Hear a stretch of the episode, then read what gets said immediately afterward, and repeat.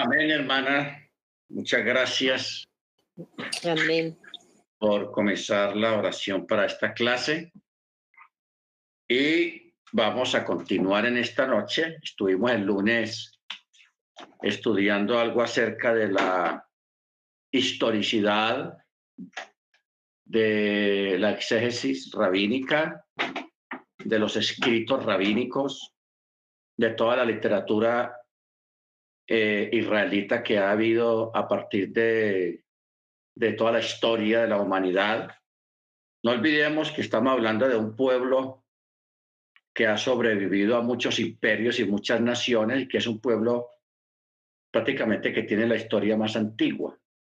A veces tratan de, de darle antigüedad a, los hindúes, a la China y a otros países, pero realmente, hermanos, el país más antiguo existente actualmente es el pueblo hebreo.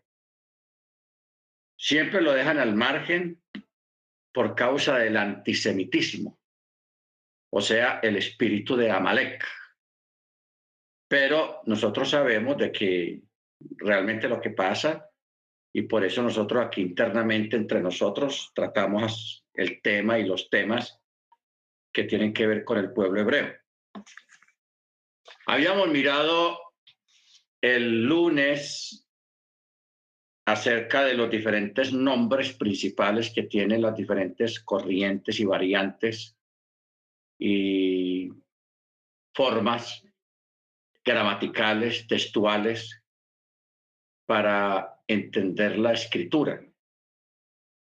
Que tenemos la Tanakh, el Talmud, la Mishnah, la Gemara, el Targum, la Sifre, los Tosafot, la Alajá, la Gadá, el Zohar, la Masora y el Brihadachá, o sea, el Nuevo Testamento. Bendito el Eterno. Y habíamos quedado de que hoy íbamos ya a descender a mirar las diferentes reglas rabínicas de exégesis. Eh, las técnicas exegéticas aparecen agrupadas en tres listas, conforme al nombre del rabino a quien son atribuidas. Las primeras siete reglas de Gilel, las trece reglas de Rabí Yismael y las treinta y tres reglas de Rabí Eliezer. Si uno se pone a mirar, estos tres rabinos no se conocieron entre sí, porque Gilel fue antes de Machía, Gismael fue después de Machía y Rabí Eliezer fue mucho más después de, de, Machía. O sea, ellos, estos tres grandes rabinos, ellos no se conocieron, pero dejaron su legado, que son las, eh, así suman 33 más 13 son 46 más 7, 53 reglas. Hmm. Eso es una cantidad grande. Las reglas de Gilel fue Kalba Homer, Gesera Sawa, Binyan Av, Miketub, Jehad, Miyam Ad, Misenek Bim, Kelal, Uperat, Uperat, Ukelal. Kayosebo, Bemakom, Hajer o sea, semejante a ello en otro lugar. Y Dabar Halamed Menyanó. Esas son las siete que sacó Gilel. Luego, Yismael le añadió Kol Dabar Sayab Lekhal Bayasamin Hakelal Lamed. Kol Dabar Seyahakelal Yasamin Hakelal Tion. Kol Dabar Sehayah Bekal Yasa Min Halelal Lalun. Dabar Hal Lamed Menyanó Hal Lamed Misofó. En fin, todas estas, hermanos, son reglas. Eh, algunas son reglas de interpretación y otras son formas que ya están en las escrituras y que les dieron un nombre. Por ejemplo, el Calva Homer, eso está en la escritura. O sea, no es una, una forma interpretativa, sino una forma eh, de leer las escrituras para eh, entender un mensaje que hay dentro del dicho, dentro de la palabra. Eso se llama Calva Homer. Que Calva Homer también significa de mayor a menor y de menor a mayor. ¿Ok? Baruch Entonces, hay una gran cantidad, hermanos, de, de, de, cosas que hay en la escritura. O sea, la escritura, la, la Biblia, la Tanakh, es prácticamente el libro más estudiado que hay en el mundo y a través de toda la historia. ¿ok? Estamos hablando a nivel mundial. Es un libro el más estudiado, el más examinado, el que la gente escéptica lo mira con lupa, tratando de buscar errores, tratando de buscarle fallas, pero no han podido. ¿Ok? Y los que creen encontrar alguna falla no han ido, no conocen las reglas de exégesis, entonces por eso creen que hay una falla ahí. ¿Ok?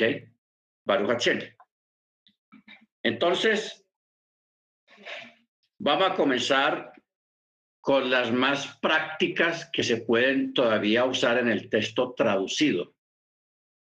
Porque es que la mayoría de estas reglas rabínicas se estudian es en el, directamente en el texto hebreo. Porque cuando ya el texto hebreo se traduce a otro idioma, pierde esencia y ya no se pueden aplicar ninguna de algunas de estas reglas. ¿Ok? Pero vamos a mirar solamente las que nos ayudan en, aún dentro del texto castellano, o sea, que ustedes tienen ahí en la mano, en el español. ¿Ok? Entonces está Calva Homer.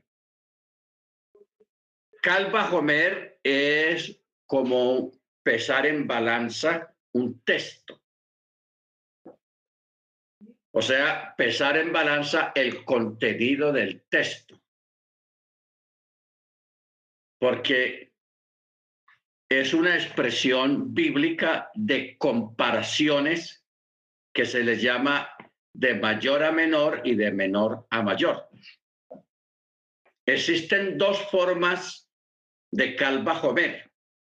Una se llama Calva Homer Meforás y la otra se llama Calva Homer Satún. La Calva Homer ah, Meforás está hablando del donde, donde usted puede ver en el texto explícitamente, o sea, literalmente, esto es un pechat, se puede ver literalmente lo que dice el texto. No hay que acudir a alegorías, ni a un midrash, ni a un eh, deras, no, el, texto lo dice claramente. Se llama Calva Homer, el Calva Homer explícito. Y el Calva Homer Satún es implícito, o sea, externamente no se ve en el texto, pero lo da a entender. Como dijimos la vez pasada, para un buen entendedor, pocas palabras bastan. ¿Ok? Entonces, en el antiguo pacto existe esta regla 82 veces. 82 veces, seis de ellas en forma implícita. Implícita. Entonces, vamos a mirar primero el Calva Homer Meforás meforás, o sea, explícito. Por ejemplo, en Éxodo 6:12 dice, y respondió Moche a Yahweh, he aquí los hijos de Israel no me escuchan. ¿Cómo pues me va a escuchar Faraón siendo yo torpe de labios? O sea, aquí está haciendo una está poniendo en balanza a dos entidades, el pueblo hebreo y Faraón. Entonces él dice, el pueblo hebreo no quiere escucharme nada. Si no me escuchan los mismos hebreos, ¿cómo me va a escuchar Faraón? ¿Ve? Esa técnica en hebreo se llama Kalba Homer. Una balanza. Deuteronomio 31, 27 dice, porque yo conozco tu rebelión, tu dura cerviz, y aquí que aún viviendo yo con vosotros hoy soy rebelde a Yahweh, cuánto más después de que yo me haya ido o que yo haya muerto, dice Mochi. Está haciendo una comparación. Él está diciendo, si ustedes son rebeldes estando yo aquí presente, ¿Cómo van a ser de rebeldes más o cómo van a ser después de que yo me haya ido? Eso es un calvajomer.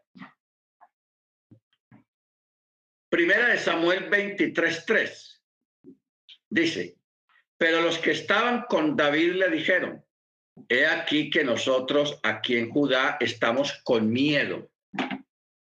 ¿Cuánto más si fuéramos a Keilah contra el ejército de los filisteos?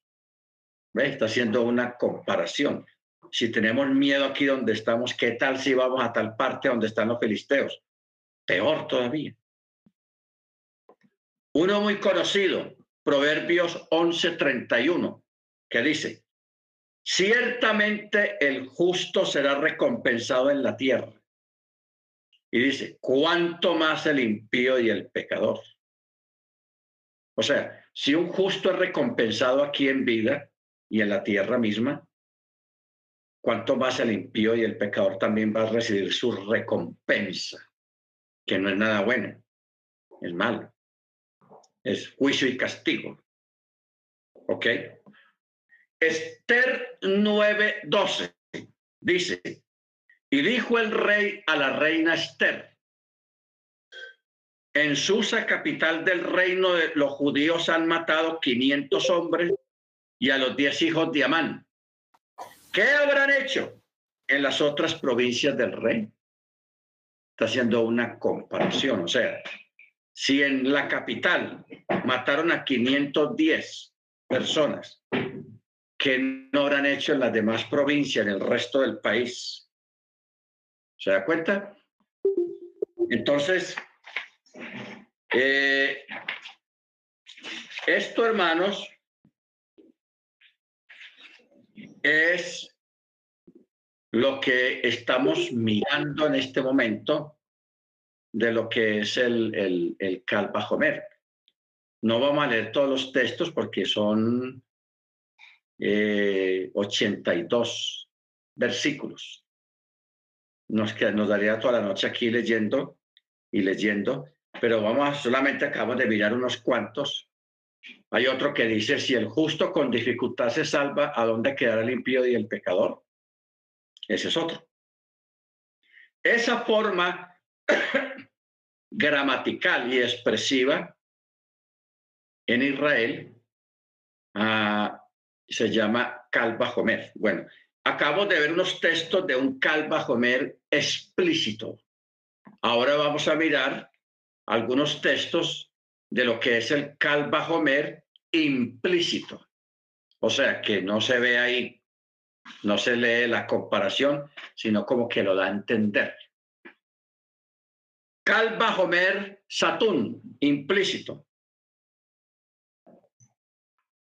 Eh, el primero está en Génesis 4, 23 y 24 que dice, y Lamec dijo a sus mujeres, Adá y Silá, escuchen mi voz, mujeres de Lemech. Presten oído a mis palabras. ¿Acaso asesiné a un varón por mi herida y a un niño por mi lesión? Si en la séptima generación se cobró venganza de Caín, de Lemech, hasta la 77. ¿Ah? Mire usted, esto parece poesía, parece un verso poético. Y de verdad que aquí está mostrando lo que es poesía pura hablando de juicio. ¿Qué es lo que está diciendo la ¿Qué fue lo que pasó aquí? Que es bueno explicar eso.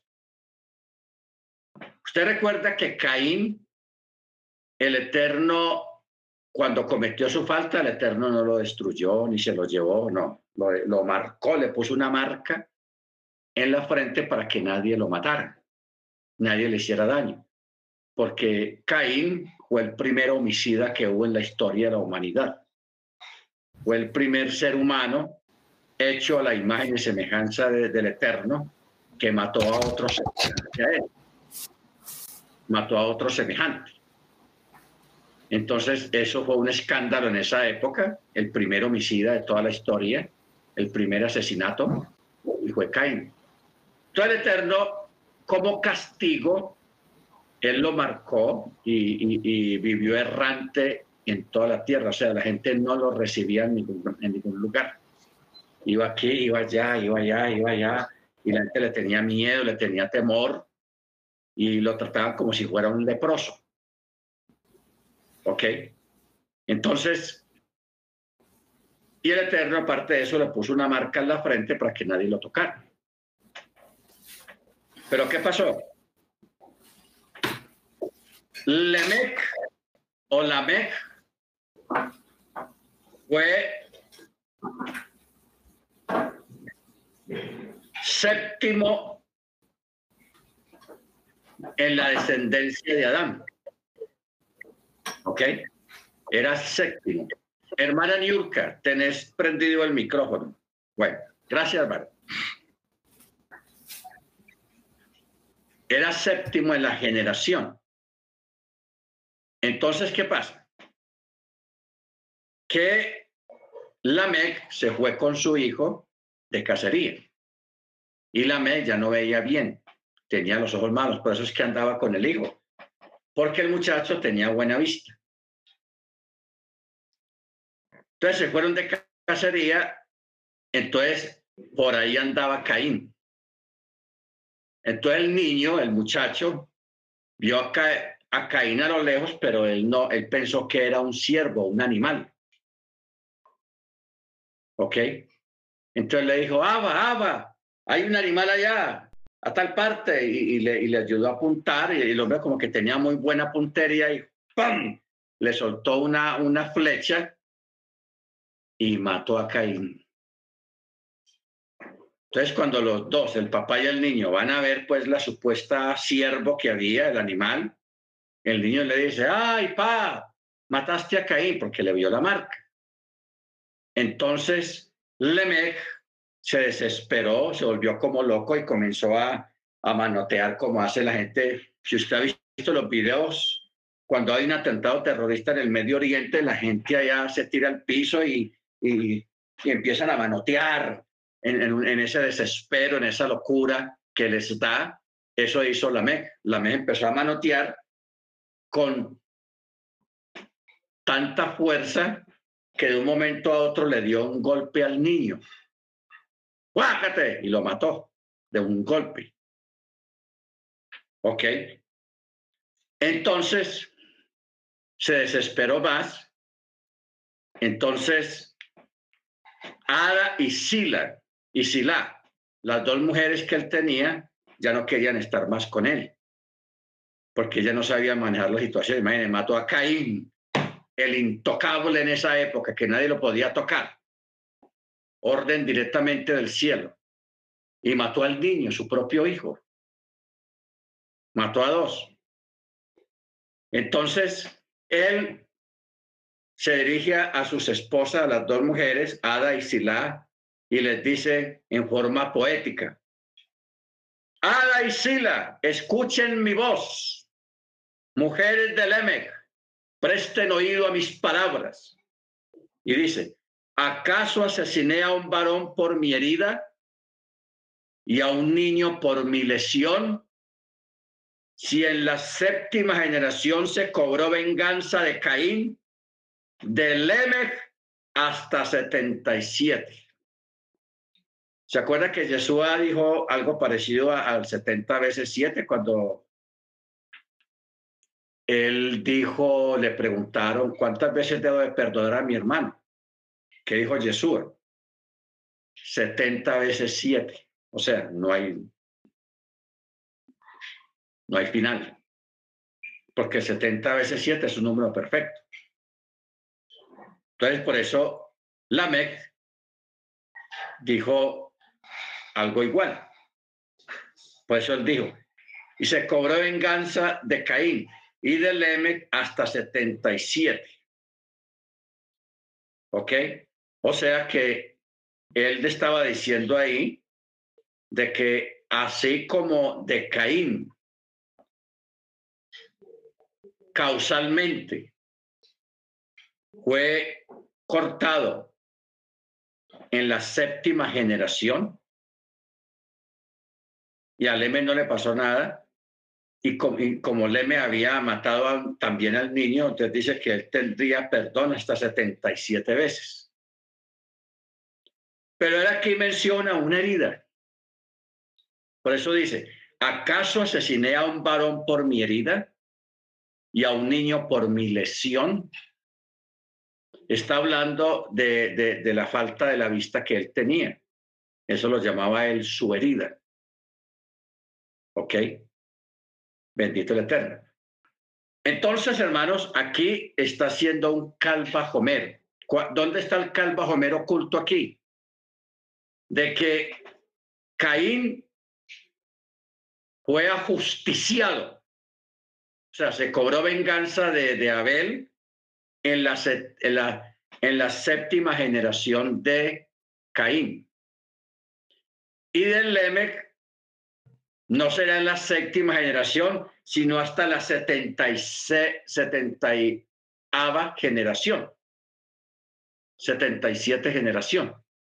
O sea, tiempo inmemoriable. O sea, el mismo Lemec no viviría tanto tiempo para decir que alguien se vengara de él. Eso es lo que está diciendo ahí. O sea, Caín sí fue vengado. No, Abel sí fue vengado cuando murió Caín en la séptima generación. Y Lamec, por haber matado a Caín y al niño, nunca sería vengado. Estamos, entonces está haciendo un calva Homer implícito. Eso es un calva comer implícito. Bendito sea el nombre del Eterno. Entonces, ya sabemos, cuando usted se encuentre en la escritura esos textos donde hablan de comparaciones, nosotros hablamos así también. Porque a veces la gente dice, eh, si ese perro, un perro rabioso, es bravo sin que nadie le esté haciendo nada, ¿cómo será ese perro cuando alguien lo esté golpeando o, lo esté asusando? Se pone peor. Ahí hay un calvajomer, ¿ok? de menor a mayor y de mayor a menor. O sea, en, nuestra propia fraseología lingüística que nosotros tenemos, también usamos esas mismas normas y esas mismas reglas rabínicas. Lo que pasa es que uno no cae en cuenta, pero eso tiene un nombre, se llama Calva Homer. Uno se llama Calva, Calva Homer Meforás, explícito, y el otro se llama Calva Homer Satún, implícito. Bueno, Vamos ahora, hermanos, a una regla que se llama Binyan Av. Binyan Av. Esta regla, encabezada por una enumeración de cosas, de personas o animales, puestas en relación por poseer un elemento común, que suele ser una palabra o expresión que lo constituye en una familia. Además del elemento común, se necesita otro factor para establecer la interpretación, el contexto, que en ese tipo juega un papel muy importante. Los versículos especificados contienen unas peculiaridades muy concretas en cuanto a la palabra o expresión común y también su contexto que es el que refuerza la particularidad de estos versículos, la combinación de ambos elementos, lo que propicia la exégesis. Usted dirá, ah, esas parece lo que está diciendo el hermano, eso ahí está muy complicado. Vamos a, a ponerlo más sencillo. Es el uso de personajes, de cosas y acciones típicas en diferentes personajes que al asociarlos, los, la cantidad de personajes causalmente, no, no casualmente, no, causalmente, tienen un mismo resultado. ¿Ven? Así. Pero vamos a los ejemplos, a los textos. Dice el título. Hubo tres que sentían pasión por la agricultura y nada bueno se encontró en ellos. Ojo con esto. Hubo tres que sentían pasión por la agricultura y nada bueno salió de ellos. ¿Quiénes fueron? Caín, Noé y Usías. ¿Por qué menciona a Caín? Otra vez aquí Caín. Porque Caín, cuando cultivaba el campo, era agricultor. Por eso él escogió lo mejor de los frutos para ofrecerlo al Eterno y luego él mata, el resultado de todo eso fue que él mató a Abel. Por eso Caín, eso uno. Segundo personaje, Noé. ¿Qué pasó con Noah? Noah sale del arca y el bendito tipo este, lo primero que en vez de cultivar frijoles o papa o algo comestible, se va a cultivar una viña. Y cultivó una viña y la esperó que dieran los sarmientos, las uvas. Y cuando sacó vino de las uvas, se puso a doblar codo, a tomar y a tomar y a tomar, y se pegó una rasca tenaz, se embriagó se embriagó, hermanos, de tal manera que no distinguía entre el uno y el dos. Entonces, ¿qué pasó? Que ahí ocurrió lo de Cam, Sem, Cam y Jafet. Que Cam, pues el hombre en medio de su borrachera como que se, se desnudó, se quitó la ropa y Cam lo vio y se burló de él. Se burló de él. Entonces llamó a los otros hermanos como que él creyó que los hermanos lo iban a secundar en su burla. Ve, ve, mi papá, es que como está, venga, venga, venga, ve, mi papá, ¿cómo está? No, los otros sí llegaron, pero cuando vieron la, el escenario, ellos inmediatamente se voltearon, llevaron una manta yendo hacia atrás y lo cubrieron al papá. Entonces de ahí sale la primer maldición. Bueno, por un ser humano. La primera maldición la dijo el Eterno a Adán, a Ava y a la serpiente, que ellos fueron castigados. Pero el primero que maldijo a un, a un hijo fue Cam, a Cam, pero no directamente a Cam, sino a su tercer descendiente, o sea, Canaán. Ojo con eso, porque hay gente que piensa, no mira bien lo que dice el texto y piensa que Noé maldijo a Cam de una. No, señor. Él no podía maldecir a Cam. Así haya hecho lo que haya hecho Cam. ¿Por qué? Porque el Eterno ya los había bendecido. Acuérdense que cuando ellos salen del arca, Noé construye un altar y ofrece sacrificios al Eterno, y ahí el Eterno dice el texto, y los bendijo a todos, a Noé, a su esposa, a sus hijos y a sus esposas. Los bendijo. Y no olvide, hermanos, tenga usted eso claro aquí, entre ceja y ceja, que lo que el Eterno bendijo, nadie lo puede maldecir ya. ¿Ok? Ojo con eso. Lo que el Eterno ha bendecido, nadie lo puede maldecir. Por eso es que Noah, él no maldijo a Cam, maldijo fue a su tercer generación, o sea, Canaán. Por eso dice, maldito sea Canaán. ¿Ok?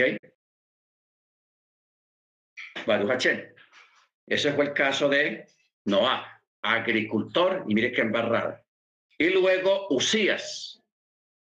Usías también le gustaba la agricultura. Eso está en Segunda de Crónicas, capítulo 26. Vamos a ver qué nos dice.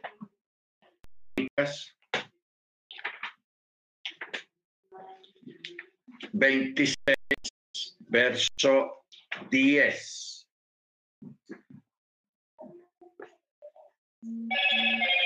Dice, y este Usías edificó torres en el desierto, escapó, excavó cisternas, pues tenía mucho ganado, tanto en la Cefelá como en la planicie, y poseía además labriegos y viñadores en los montes y en las regiones fértiles, pues amaba la agricultura. ¿Qué pasó con, con este rey? Verso 16. Sin embargo, cuando llegó a ser fuerte, su corazón se enalteció hasta corromperse y fue infiel a Yahweh, su Elohim, pues llegó a entrar a la casa de Yahweh para quemar incienso sobre el altar del incienso. O sea, hizo algo que no, le, no era de él, aunque era el rey. Eso era trabajo de los sacerdotes. O sea, él cometió un sacrilegio porque tomó el lugar de sacerdotes, tomó un incensario y empezó a ofrecer incienso en el templo, en el altar. Por eso dice el verso 18. Y los sacerdotes se plantaron ante el rey Usías y le dijeron, oh Usías, no te corresponde a ti quemar incienso a Yahweh, sino a los sacerdotes hijos de Aarón. Entonces Usías se irritó, le dio piedra, le dio rabia, porque él siguió quemando incienso. Entonces vino juicio de parte del Eterno y le dio lepra en la frente delante de los sacerdotes de la casa de llave junto al altar del incienso le dio pura lepra. Y el verso 21 dice, y el rey Usías fue leproso hasta el día de su muerte. Y habitó leproso en una casa aislada, pues había sido excluido de la casa de Yahweh, y su hijo Jotam quedó a carga de la casa real, juzgando al pueblo. Entonces, estos tres personajes, Caín, Noé y Usías, los unía una misma, un gusto, que era la pasión por la agricultura, pero de los tres salieron cosas muy malas, muy malas. ¿Ok? El uno fue asesino, el otro un borracho y el otro terminó leproso. Bueno, hay tres besos que no son indecentes los besos. El beso de un alto oficial, el beso de la reunión y el beso de la despedida. ¿Ok? Entonces dice, hay tres besos que no son indecentes, que no lo son. El beso de un oficial, o sea, una persona importante, el beso de la reunión y el beso de la despedida. El beso de un alto oficial. Primera de Samuel 10.1. Dice, sobre la cabeza de Saúl y después lo besó. El beso de la reunión, Éxodo 4:27. Con él en la montaña de Elohim y lo besó. El beso de despedida, Ruth 1:14. Orfa besó a su suegra y se volvió a su pueblo. ¿Ok? Orfa besó a su suegra y se fue. Recuerda que la suegra era Noemí, porque la que sí se quedó fue Ruth, la moabita. moabita. Eh, hay dos puntos sobre esto. Hay una discusión sobre qué tipo de beso era, si era un beso en la mejilla. Y, lo, y otros dicen que el beso era en la mejilla. ¿Ok? Pero según la, tradición rabínica, el beso era en la boca. No era un beso de esos lambidos ni nada, sino un beso de toque y ya, no más. Entonces, eh,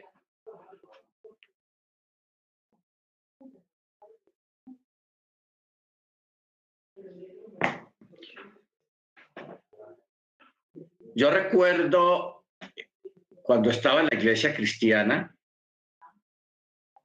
que ustedes saben que en Argentina, en Uruguay, pues hablando aquí de un lugar cercano, los argentinos acostumbran mucho el beso en la mejilla. En Rusia, en Polonia, en Croacia, se acostumbra el beso en los dos, y en España, en algunas partes de España se acostumbra el beso en los dos lados. O sea, un beso aquí y otro beso allá, en la mejilla. Y, hay, eso es cultural en algunos países. ¿Ok? Entonces, hay gente que va de aquí a Argentina y si no está acostumbrado a eso, le es difícil. Le es difícil que un hombre o otro hombre o una mujer y a otra mujer se den besos en la mejilla, porque eso no es normal, pero allá eso es normal y es cultural. Y en Rusia y en esos países europeos de los Países Bajos es normal, a veces incluso entre los hombres, darse un beso en la boca. Eso es normal allá para ellos un hombre de un beso a otro. Si eso se ve aquí en nuestro país o en México, le, le van a decir que son homosexuales, que son volteados, que yo no sé qué, y miren eso con, con repudio y rechazo. Pero uno tiene que tener mucho cuidado con eso, uno tiene que respetar las culturas y la gente hace eso sin ninguna malicia, sin ninguna malicia, pero hay que tener cuidado con esas cosas. Amén. Baruch Bueno, hubo tres que fueron llamados por sus nombres antes de nacer: Isaac, Salomón y Josías. Isaac, Génesis 17, 19 dice: Te parirá un hijo y llamará su nombre Isaac. Salomón, primera de Crónicas 29, 22, 9, dijo: pues Salomón será su nombre, o sea, Chelomo. Josías, Primera de Reyes 13.2, de la casa de David, cuyo nombre será Josías. Entonces dice, hubo tres que fueron llamados por sus nombres antes de nacer. Entonces, aquí en los textos que hemos mirado, se habla de tres personajes, pero también en la cultura hay de cuatro, hay de cinco también y de dos también. Y eso está a través de toda la historia. Por eso dice, hay dos, tres cosas que son de mejor andar. Eh, en fin, me menciona un montón de cosas. Aquí vamos a mirar algunos. Dice, las tres son las llaves del santo, bendito sea, o sea, las llaves del eterno la llave de la tumba, la llave de la lluvia y la llave del seno. ¿Por qué la, la llave de la tumba? Éxodo 37, 12, cuando dice, he aquí, vamos a mirar el texto.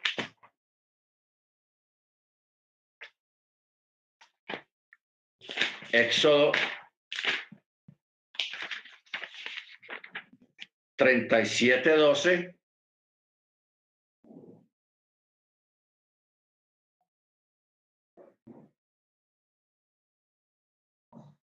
Está mal el texto.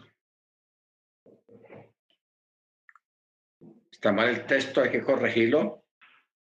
Donde dice, he aquí, voy a abrir vuestras tumbas. La llave de la lluvia. Deuteronomio 28, 12.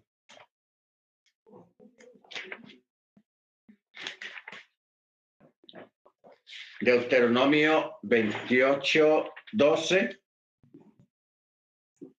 Dice, y Yahweh te abrirá su buen tesoro de los cielos para dar la lluvia de tu tierra en su tiempo, para bendecir toda la obra de tus manos y prestarás a muchas naciones, pero tú no tomarás prestado. o sea, la llave de la lluvia, abrir para que haya lluvia en abundancia. La llave de la tumba es cuando el Eterno promete la resurrección de los muertos. Amén. Luego está la llave del seno. Génesis 20, 18. Porque Yahweh había cerrado completamente toda matriz. O sea, hay mujeres, hermanos, que por diferentes circunstancias no pueden concebir, no pueden tener hijos. Insisten, insisten, pero no pueden tener hijos. Entonces, eh, algunas es por alguna enfermedad, alguna situación. Otra es por voluntad del Eterno, que cierra, porque en este caso de, Génesis 20, 18, está hablando de, de aquel rey egipcio que tomó a Sara, y el texto dice que el Eterno cerró sus vientres, lo cerró completamente y cerró completamente la matriz. Vamos a Génesis 20.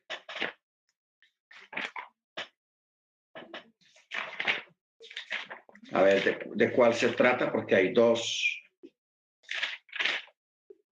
dos circunstancias. Génesis 20, 18. Dice, pues Yahweh había cerrado completamente toda matriz de la casa de Abimelech por el asunto de Sara, mujer de Abraham. ¿Ok? O sea, el Eterno cerró las matriz. Ninguna mujer podía concebir por puro castigo de parte del Eterno porque Abimelech había, se había robado a Sara. ¿Ok? Baruch bueno.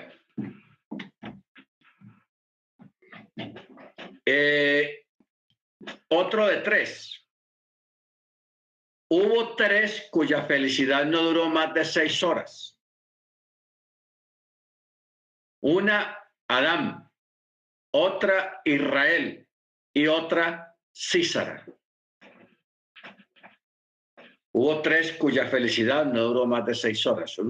Las seis horas es una forma de decir. Adán dice, pero no sentían vergüenza las consonantes iniciales de este texto forman la, la palabra no sentían vergüenza. Vamos a examinar esto porque está interesante. Porque el texto no está en forma explícita, sino en forma acróstica. Si leyéramos el texto hebreo,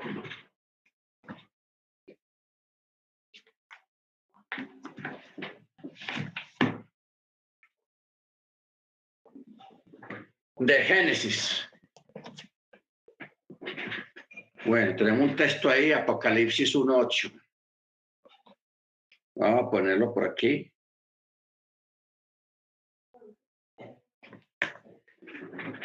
Génesis capítulo 2, verso 25.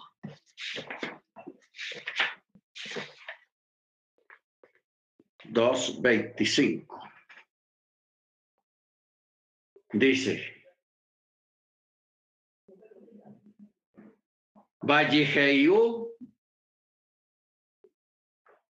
Saneijem Arumim, Hadam, Beasto, Belo, Jit, Bochechu, Jit Bochechu. Bueno, aquí está el texto. Si nosotros separamos las iniciales de cada una de estas palabras que hay en este texto y las sacamos aparte, o sea, hay una Bab, hay una Chin, hay una hay, hay una Hey, hay una Bab también, hay otra Bab y hay una Yod. Cuando anotamos las iniciales de cada palabra de este texto 25 de capítulo 2 de Génesis, nos da otra oración ahí. Y esa oración que hay ahí es, y no sentían vergüenza. Sea, no se avergonzaban. No sentían vergüenza. ¿Ok? Tenás esto. Bueno, la otra, otro Israel. Dice, y vio el pueblo que tardaba Mochi. Cuando ellos vieron que Mochi no, no bajaba, porque es que hubo un error del pueblo. Alguien lo llevó a ese error. Moche les había dicho muy claro, que él iba a subir a la montaña, iba a estar con el Eterno 40 días. Y alguien en el día 39 les dijo que ese era el día 40, que a Moche no baja nada. O sea, Moche bajaba el otro día. Entonces, ese día se desesperaron, el día 39 se desesperaron porque pensaban que ese era el día 40 y Moche que no bajaba nada entonces ya hablaron y planearon lo del, lo del becerro. Porque estaba hablando de, hubo tres cuya felicidad no duró más de seis horas. ¿Ok? Adán, porque pecó contra el Eterno. Israel pecaron contra el Eterno por no esperar. Y Císara cuando creo que la reina, su esposa, pregunta, ¿por qué tarda su carro en llegar? Y, acaba, de, acaba de morir. César murió en la guerra. Entonces, por eso dice, hubo tres cuya felicidad no duró más de seis horas, o sea, murieron después de haber recibido una bendición muy grande, como que les hizo daño. A Adán le hizo daño la felicidad que vivía allá en el Edén a Israel en plena montaña, recibiendo la Torá, todo lo que habían visto, habían vivido y se ponen con semejante embarrada de construir un becerro y adorarlo. No, es tenaz. Y Císara, el pueblo tuvo una victoria muy buena, pero él murió en la batalla. Por eso pregunta a la esposa, ¿por qué tarda su carro en llegar? ¿Mm? Tenaz. No sabía que él había muerto, pero estaba preocupada. Hubo tres que experimentaron dificultades en su alumbramiento y murieron a saber. Rachel, la esposa de Pinejas, y Mical, hija de Saúl. Dice Génesis 35, 16. Y dio a luz Rachel, pasando muchas dificultades en su alumbramiento y luego falleció. La esposa de Pinejas, 1 Samuel 4:19, y se hallaba encinta para dar a luz. Y Mijal, segunda de Samuel 6:23, y dijo, Mijal, hija de Saúl, no tuvo hijo hasta el día de su muerte, porque ella también murió dando a luz. Simplemente que el relato de eso no está en primera de Samuel lo da a entender solamente. Por eso dice, y Mijal, hija de Saúl, no tuvo hijo hasta el día de su muerte. Porque Mijal es la misma Eglad. ¿Ok? Entonces, En la escritura encontramos una gran cantidad donde se usa mucho esta técnica, Binyan Af. Y en la literatura rabínica, uff, hay cientos de, de, ejemplos donde menciona hay dos que tal y tal cosa, o hay tres que tal y tal cosa, o hay cuatro que tal y tal cosa. Por ejemplo, en el libro de Proverbios, vamos a mirar, libro de Proverbios, capítulo 30. Proverbios 30, 15 dice, la sanguijuela tiene dos hijas. ¿Cómo se llaman? Dame y dame. Ok, mire usted esto. La sanguijuela tiene dos hijas. Dame y dame, así se llaman. Y hay tres cosas que nunca se sacian. Y la cuarta jamás dice basta. Ojo con esto. Tres cosas hay que nunca se sacian. Aún la cuarta jamás dice, no más, basta. Primero, el Seol, la matriz estéril y la tierra que no se harta de agua. Y el fuego que nunca dice basta. Las tres primeras cosas es la tierra, el, Seol, la matriz estéril y la tierra, que eso recibe agua, agua, agua, agua y, se la absorbe. Pero el fuego nunca dice basta, sino, dele, échenme, échenme candela, que aquí hay, hay para todos. ¿Ok? Bueno. En el verso 18, ahí mismo, en el capítulo 30, dice, tres cosas me son ocultas y aún tampoco se la cuarta. El rastro del águila por los cielos, el rastro de la culebra sobre la peña, el rastro de la nave en el mar y el rastro del hombre en la doncella. No se ve no se ve. Si el águila pasa, usted no ve que el águila deje huella cuando pasa volando, no hay huella. Si usted ve una serpiente que pasa por una peña, no deja huella la serpiente. Y el rastro del barco cuando pasa por el mar, no deja rastro. Y el rastro del hombre en la doncella, tampoco deja rastro el hombre.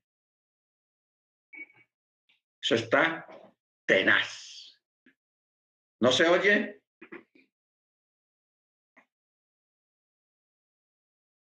Entonces. Yo lo escucho bien, Amore. Hermana, se escucha bien. bien. Usted, usted debe tener problemas con su micrófono. Bueno, sigamos. 30-21. Ah, bueno, eso es el que acabamos de hacer. Ah, el 30-21 dice, por tres cosas se estremece la tierra y cuatro no puede soportar. Vamos a mirar las tres cosas primeras. Primera, el siervo cuando se vuelve rey. E, el necio cuando se harta de pan. Y la mujer aborrecida cuando se casa y por la criada cuando desplaza a su señora. ¿Mm? Ay, ay, ay. La criada cuando desplaza a su señora, o sea, se casa con el esposo, con el patrón. Eso pasa. Entonces, por eso dice, verso 24, cuatro cosas son pequeñas en la tierra. Ojo con esto. Cuatro cosas son pequeñas en la tierra, pero más sabias que los sabios. Primera, las hormigas, pueblo no fuerte, pero preparan su sustento en el verano. Los conejos, pueblo nada esforzado, pero hacen madriguera en la peña. Las langostas, que no tienen rey, pero salen todas en cuadrillas. Las lagartijas que se agarran con la mano, pero entran en los palacios reales. Verso 29. Tres cosas son de hermoso andar y la cuarta pasea muy bien. ¿Mm? El león, el más valiente de los animales. Amén. Que no se vuelve atrás por nada. El caballo ceñido de lomos y asimismo el macho cabrío y el rey contra el cual nadie se levanta. Amén. Entonces miren ustedes que en la misma escritura existe mucho esta técnica que se llama Binyan Ab. Esta forma que acabamos de leer aquí en Proverbios. Y por allá en otros textos, y en muchos textos todavía hay mucha cosa de esto, eh, lo de Rachel, lo de la felicidad, lo del alumbramiento y todos esos detalles, eso era una forma rabínica y es una forma cultural israelita de hacer comparaciones y de reunir historias de diferentes personas que tienen algo en común. Tienen algo en común, o sea, tuvieron un resultado muy parecido todos. Ustedes lo mencionan entre uno, o cuatro o cinco. Entonces, cuando uno va a la literatura rabínica, eso tienen, hermanos, material para eso en cantidades, muchos más. Estos son los que extraímos de aquí de la misma escritura. Esta técnica se llama Binyan Av. Binyan Av. Amén. ¿Vamos entendiendo bien hasta ahora, hermanos? Ya sabemos qué es Calva Homer, Meforás, Calva Homer, Satún, eh, Av. Ahora vamos a otra que se llama Binyan Av Michene Ketubim. Binyan Av Michene Ketubim. O sea, se llama construir un collar a partir de uno o más textos. Amén.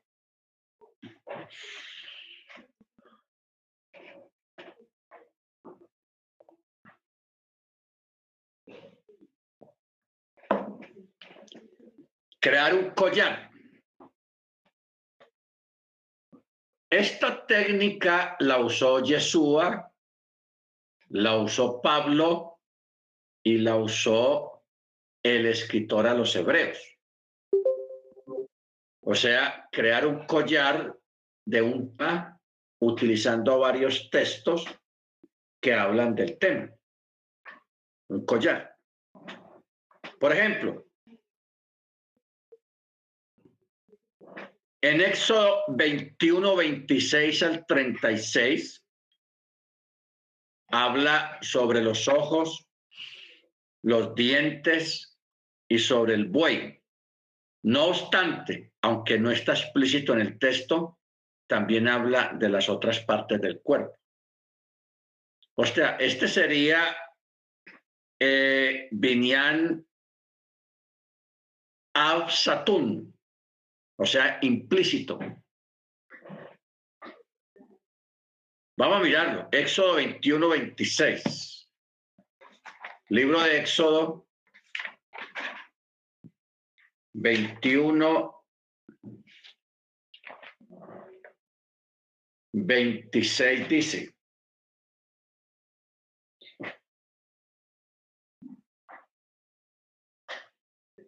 Aquí está hablando acerca de lo que todos conocemos como ojo por ojo, diente por diente.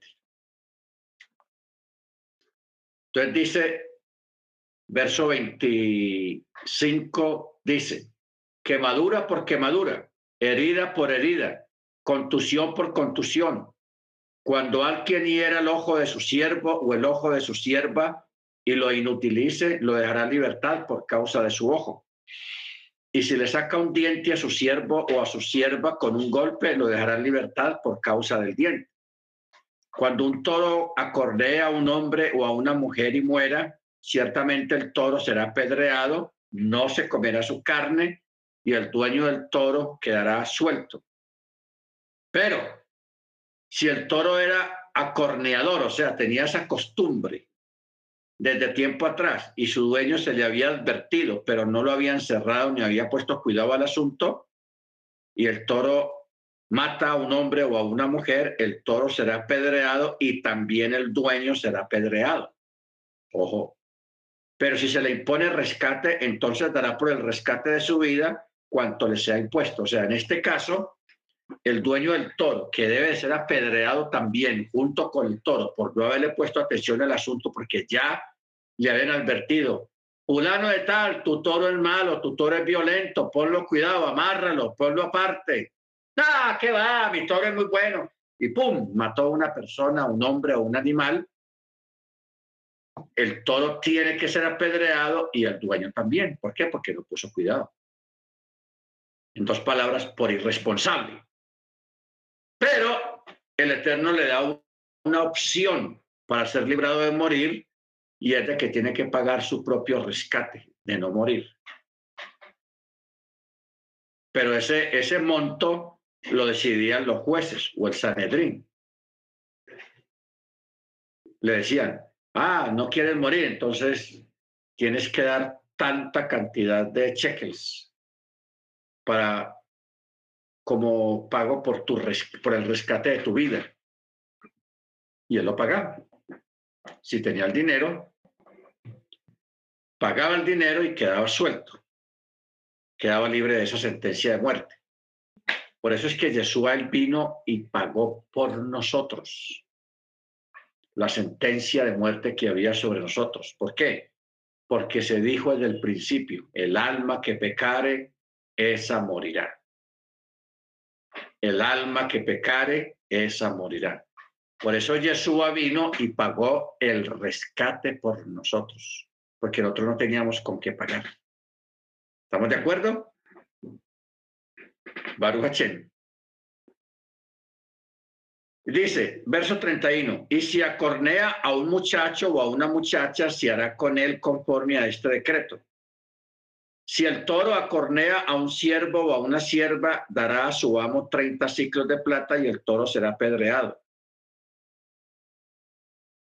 Entonces, aquí está hablando de algunas cosas, pero también está hablando de otras partes del cuerpo que implícitamente están ahí.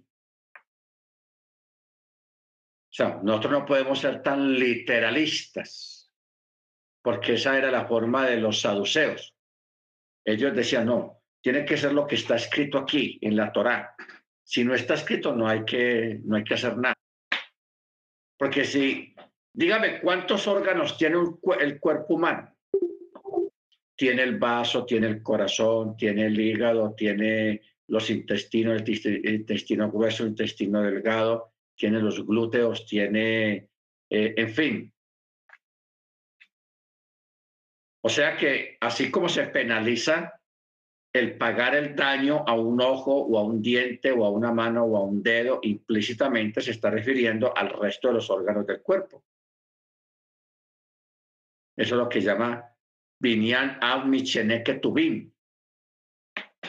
¿Ok? Ahora,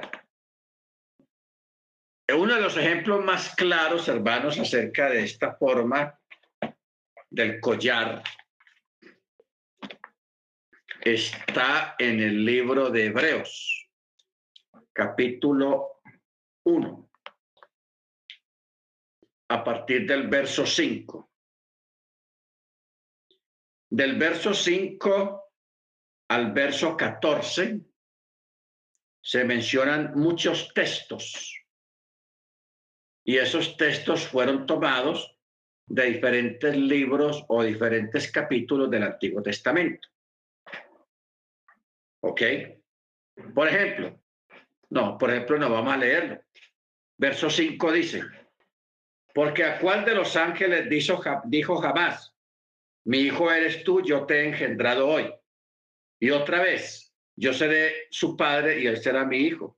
Y otra vez cuando introduce al primogénito al mundo, dice, adórenlo todos los ángeles de Yahweh. Ciertamente de los ángeles dice, el que hace a sus ángeles espíritus y a sus ministros llama de fuego. Pero respecto al Hijo, dijo, tu trono, Elohim, es por los siglos de los siglos, cetro de equidad es el cetro de tu reino. Amaste más la justicia y aborreciste la iniquidad. Por eso te ungió, oh Elohim, el Elohim tuyo, con óleo de alegría más que a tus compañeros. Y tú, Yahweh, en un principio fundaste la tierra y los cielos son obra de tus manos. Ellos perecerán, pero tú permaneces. Todos ellos se desgastarán como una vestidura, como un manto los enrollarás, como vestidura serán cambiados, pero tú eres el mismo y tus años no se acaban. ¿A cuál de los ángeles dijo alguna vez, siéntate a, a mi diestra hasta que ponga a tus enemigos por estrado de tus pies? Cuando miramos todos estos textos que hay del 5 al 15, mire dónde son. Eh, Hebreos 1, 5, 14 es igual a Salmo 2, 7 es igual a Hebreos 1, 5. Primera de Samuel 7, 14 es igual a Hebreos 1, 5. Salmo 97, 7, Nehemías 9, 6 es igual a Hebreos 1, 6. Salmo 104, 4 es igual a Hebreos 1, 7. Salmo 45, 6, 7 está en Hebreos 1, 8, 9. Salmo 102, 25, 27 es igual a Hebreos 10, 12. Salmo 110, 1 es igual a Hebreos 1, 13. Entonces, aquí nos damos cuenta, hermanos, de que estos del 5 al 14, o sea, nueve versículos que hay en esta porción del libro de Hebreos capítulo 1, fueron textos tomados de diferentes libros o capítulos del Antiguo Testamento, formando un tema a partir de todos esos textos que están regados en el Antiguo Pacto. Esta forma se llama Binyan Av Micheneke Tubim. O sea que Pablo utiliza esta técnica para construir una regla de que el Mesías es mayor que los ángeles, haciendo uso de diferentes textos del antiguo pacto, todos ellos localizados en diferentes áreas del Antiguo Testamento. También en el libro de Hechos de los Apóstoles, capítulo 7, Esteban hace una defensa desde la buena nueva de Yeshua Hamachía, haciendo un relato desde el Antiguo Testamento sobre el cumplimiento. O sea que él también hace una arizá. Cuando usted ve el mensaje de Esteban, usted ve que él toma textos del Antiguo Testamento y los va desarrollando uno por uno de acuerdo al tema que él va llevando. Esto es una arizá. O sea, la arizá es la unión de muchos versículos de las escrituras que se constituyen en un collar teológico sobre un tema en particular.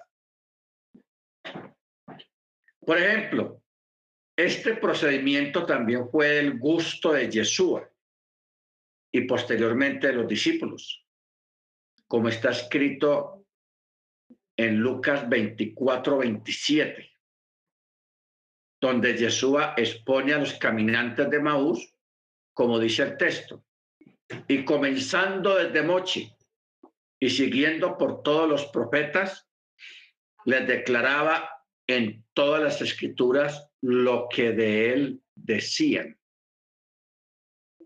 O sea, Yeshua estaba haciendo una exposición,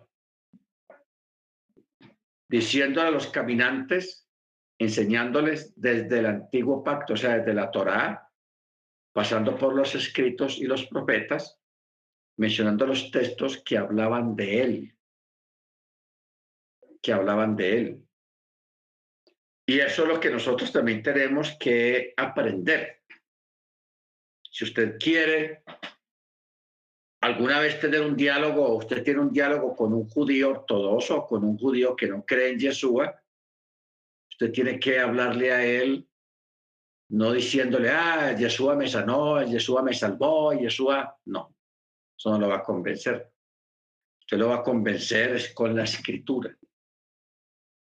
Y como él solamente lee Tanakh, o sea, el Antiguo Testamento, entonces usted le va a mostrar en textos del Antiguo Testamento donde hablan de Yeshua, sea explícitamente que hablen de él o implícitamente que hablen de él. O sea, usted va a usar todas estas reglas que estamos utilizando en este momento para hablar con un judío ortodoxo, hablarle de la Torá, de Yeshua. Usted no le puede andar por las ramas de que vea que es que Yeshua es lo máximo y tal, no. Eso no lo va a convencer. Usted tiene que hablarles con Torah en la mano, con Ketubim en la mano, o sea, los, los escritos, y con los profetas. Mostrarle por los salmos, donde en los salmos habla de Yeshua, los profetas que hablan de Yeshua. Ay, si usted le va a dejar quietecito. ¿Ok? Baruch eso es muy importante, hermanos. Por eso en Lucas 24, 44 dice, y les dijo, estas son las palabras que os hablé estando aún con vosotros, que era necesario que se cumpliese lo que está escrito de mí en la Torá, en los profetas y en los salmos.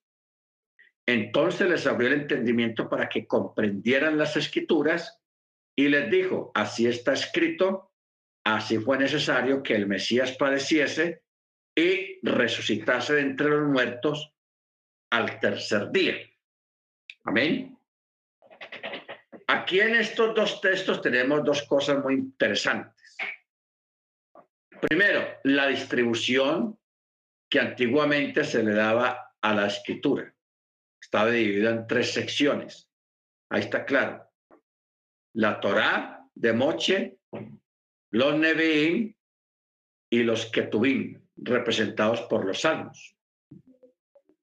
La Torá, los profetas y los salmos.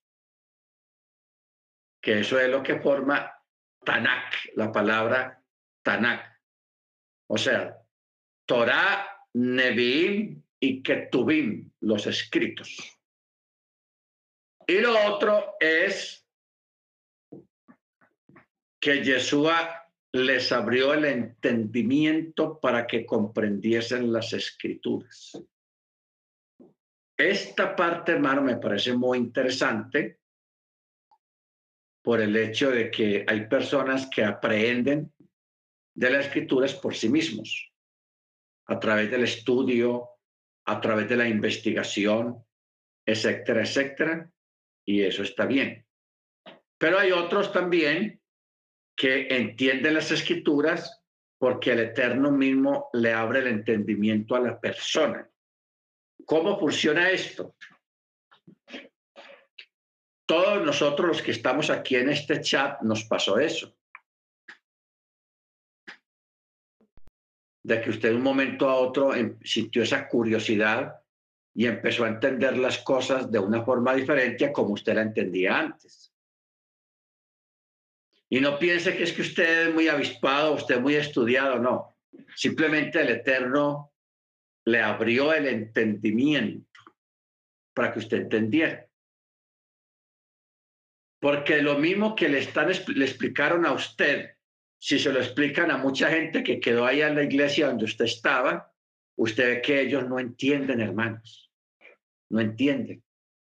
Porque yo le digo, yo me he sentado con gente con personas creyentes de la iglesia cristiana, con pastores, y les he explicado todo bien del menusadito, bien claro, bien conciso, y ellos no entienden. Yo digo, eh, yo, yo antes pensaba, ¿será que es que yo no sé explicar? ¿Será que yo soy mal maestro? ¿Será que yo no sé decir las cosas? Y no es eso, hermanos. No es eso. Eso es el eterno que abre el entendimiento a la persona. Porque yo me he sentado con dos personas y le explico las mismas cosas a las dos personas. Y uno entiende y el otro no entiende nada.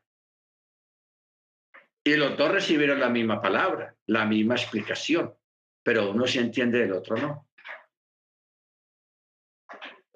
O sea que ahí uno ve la diferencia que hay entre el uno y el otro, y es que ahí interviene el Ruach, interviene el Eterno.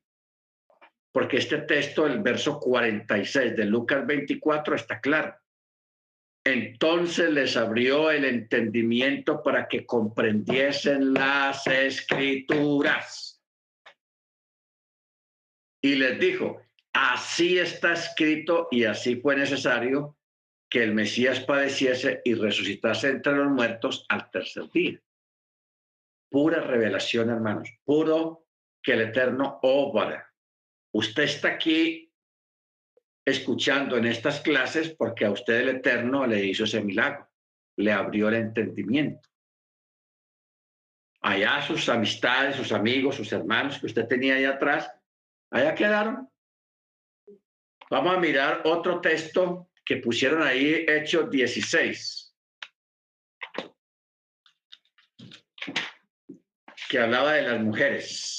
Hechos 16, a ver otra vez.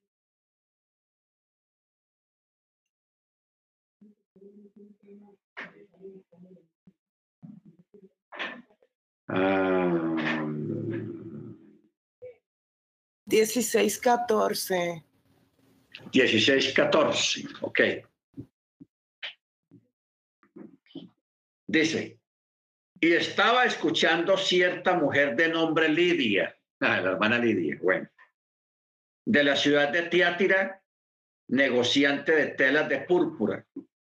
Era una comerciante pero era temerosa del Eterno. ¿Qué dice? Y Yahweh le abrió el corazón para que estuviera atenta a lo que decía Pablo. El Eterno le abrió el entendimiento, le picó la curiosidad. Quédate ahí, quédate ahí y escucha. Y ella escuchó atentamente. ¿Ok? Bendito el Eterno. Entonces, yo entiende uno que esto, que los que estamos aquí, el Eterno nos hizo el milagro. No piense usted que usted está aquí en raíces hebreas guardando Shabbat, que porque usted entendió por sí mismo, por sí misma, no. Eso viene de parte del cielo. ¿Ok? De caso claro. ¿Para qué? Primero, para que no ponga a pelear con la gente que no entiende porque a veces uno piensa que es que la gente no quiere. A veces no es que no quiere, sino que no entiende. No entiende. Porque de verdad, yo sé que ustedes también lo han hecho. Todo lo hemos hecho. Nos hemos sentado con personas y les hemos explicado al derecho y al revés, con maromas, con cosas, con ejemplos, con textos, con todo el material que usted conozca. Y la persona no entiende nada. Nada que entiende. Entonces, ¿qué es lo que hay que hacer? Orar por esas personas para que el Eterno les abra el entendimiento, así como lo hizo con nosotros. Amén, hermano, ¿estamos de acuerdo con eso? O sea, esta parte es muy importante entenderla es importante entenderla porque de esa manera vamos a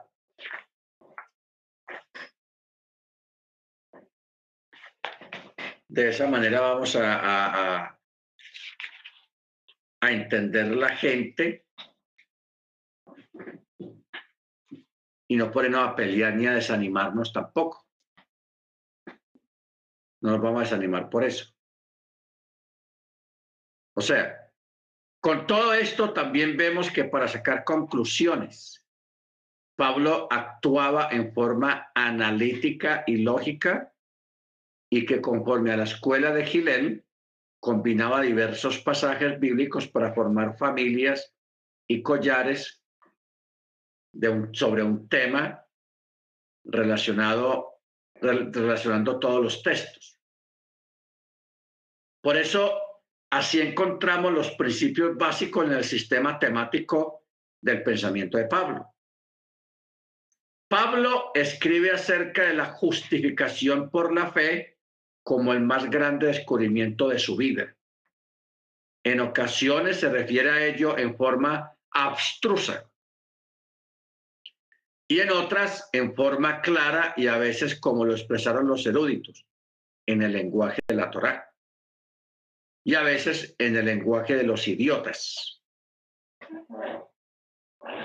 Perdón la expresión, pero vamos a darnos cuenta que es un idiota en la escritura, en la Torá o en la cultura.